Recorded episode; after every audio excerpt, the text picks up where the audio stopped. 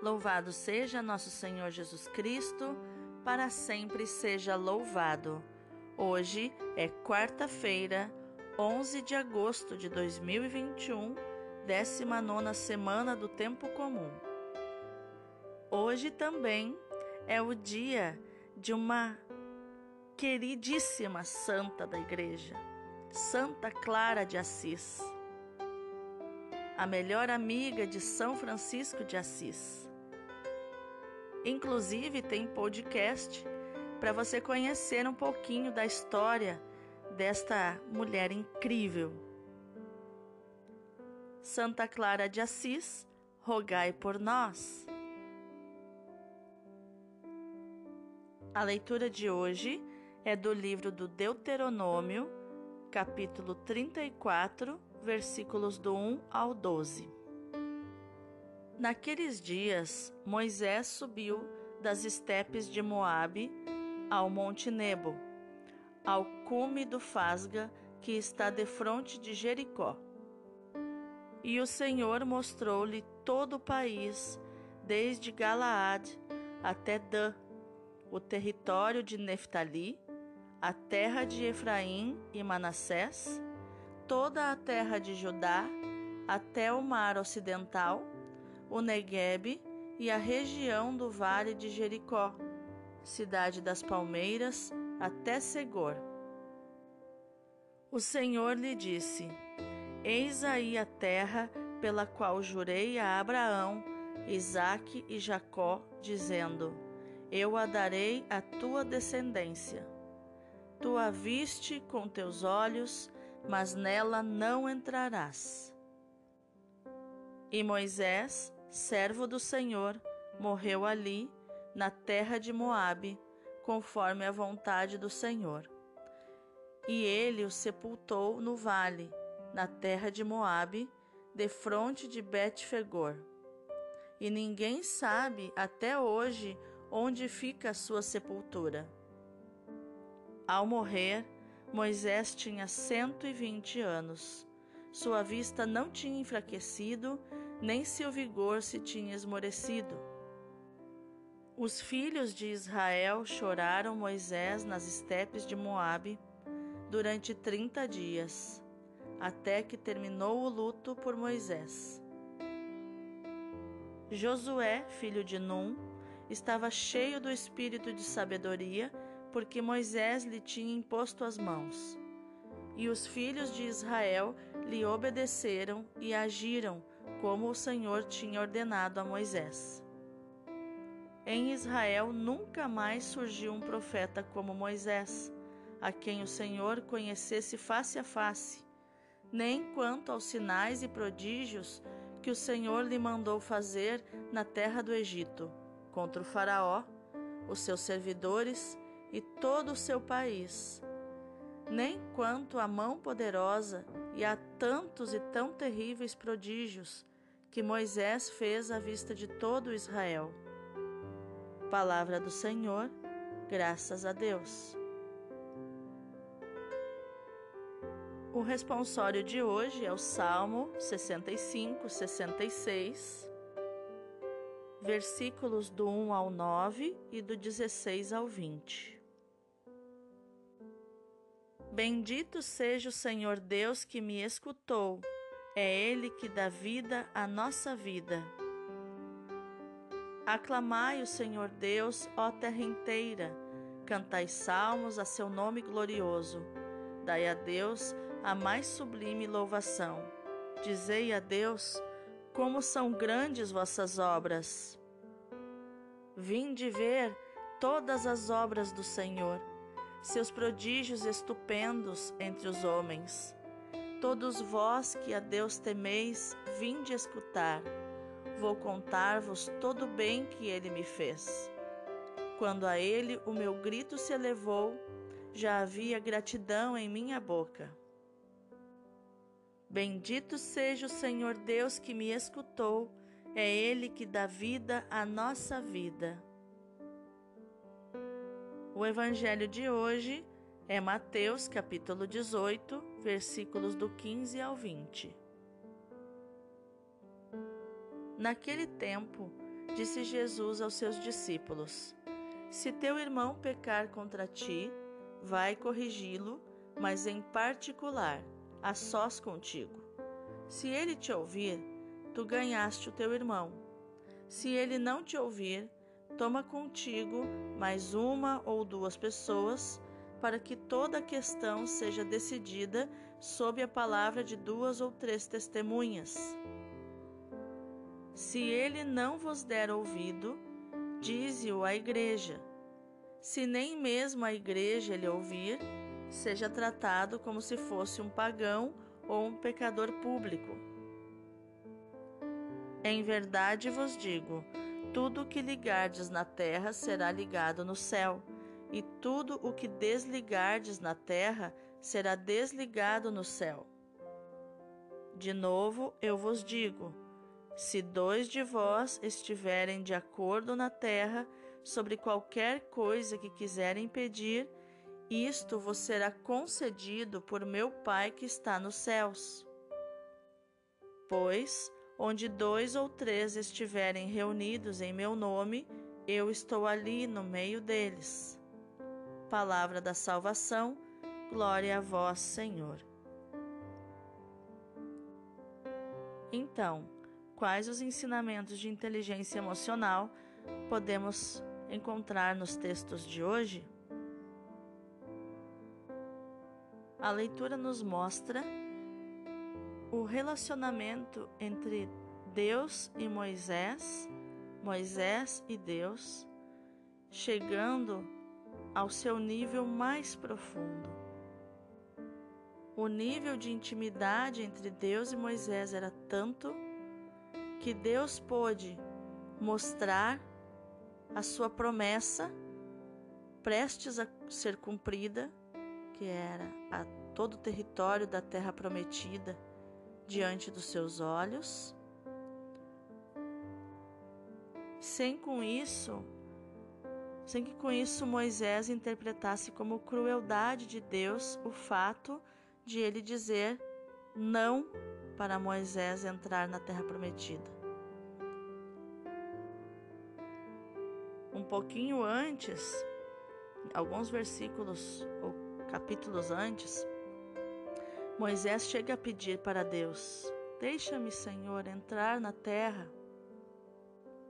E aqui, no versículo 4, o Senhor diz a Moisés: Está aqui a terra pela qual jurei a Abraão, Isaque e Jacó, dizendo que eu a daria à tua descendência.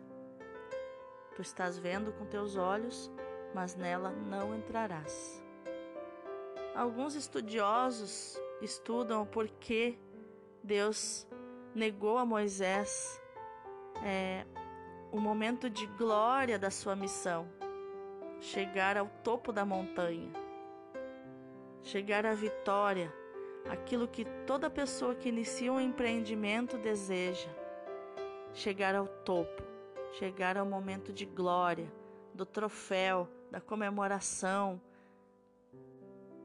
Em termos de liderança do Antigo Testamento, ninguém se compara a Moisés.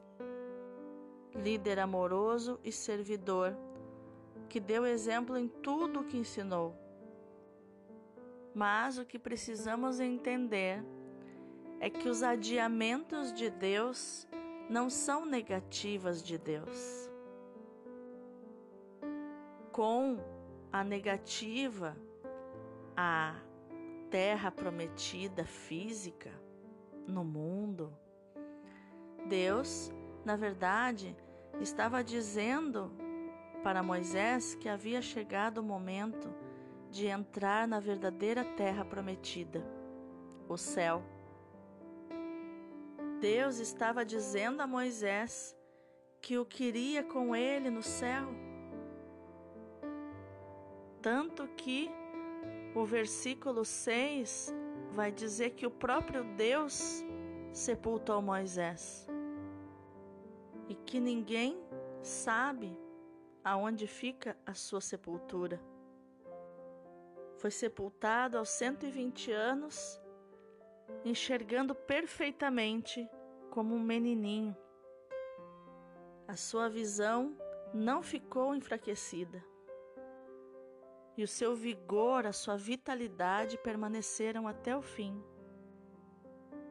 E ele, ao contemplar a terra da vitória, já havia imposto as mãos sobre Josué, já havia já havia orado para que Josué ficasse cheio do Espírito Santo. Então, o posto já havia sido passado, o cajado já havia sido transferido para Josué. E a sua missão, a missão de Moisés, havia sido concluída, concluída com sucesso, porque agora ele estaria com o seu melhor amigo, Deus, na terra que ele havia prometido. E por isso o salmista, relembrando Moisés, vai falar: Todos vocês que temem a Deus, escutem. Eu vou contar a vocês todo o bem que ele me fez. Quando a ele o meu grito se elevou, já havia gratidão em minha boca. Pois Deus é generoso naquilo que Ele faz para nossa felicidade. E da mesma forma, Jesus ensina no Evangelho de hoje que nós devemos tratar os nossos irmãos. Que nos relacionamentos nós precisamos sentar e conversar. Eu preciso dizer ao meu irmão como eu me sinto com algo que ele me falou, com algum erro que ele cometeu contra mim. E o que em outras passagens da Bíblia fala é que a morte e a vida estão no, estão no poder da língua, que nós precisamos aprender a falar, a nos comunicar. Provérbios vai dizer que uma palavra uh, amiga, uma palavra certa, multiplica os amigos. Então aqui, Jesus está dizendo para você falar com o irmão, mas de um modo certo, sem violência, porque senão ele não vai te ouvir. E se ele escutou a correção, a correção feita de uma forma correta por quem comunicou, e mesmo assim ele não ouvir e continuar firme nos seus erros, continuar obstinado no erro, daí você vai precisar de testemunhas para conversar com ele de novo. E se mesmo assim ele ficar agarrado nas suas emoções, na sua soberba, daí ele vai precisar sentir a dor da exclusão. Ele vai precisar sentir-se repelido, repudiado, para que haja o arrependimento. Esse é um caminho psicológico para todos nós. A partir do momento que sentimos a dor da recusa, da rejeição, e nos sentimos culpados e, e ficamos conscientes da nossa culpa, essa culpa é uma ferramenta poderosa para despertar em nós o adulto interior, a maturidade emocional e deixarmos de ser crianças imaturas que agem por impulso.